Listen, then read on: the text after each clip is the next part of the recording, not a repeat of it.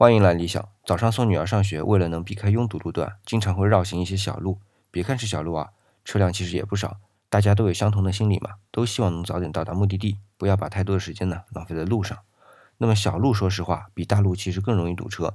万一有一部车停滞下来，后面的车一点腾挪的空间都没有。但比较庆幸的是呢，到目前为止啊，没有在小路里堵过车。原因其实也很简单，我举个例子就能说明问题啊。有一个丁字路口，是所有向南的车辆都必须在这里向西转弯，而原本向东行驶的车辆只有向南或向北转。那原先向东行驶的车辆向南转弯呢，就没什么问题。但所有向北转弯的车辆，如果直接在路口向北转，势必就会挤压到对方的车辆的路面空间，而且自己这一方转弯速度也会下降。但我注意到每一辆车向北转的时候，都会先向南借一个很大的空间，然后再转向北。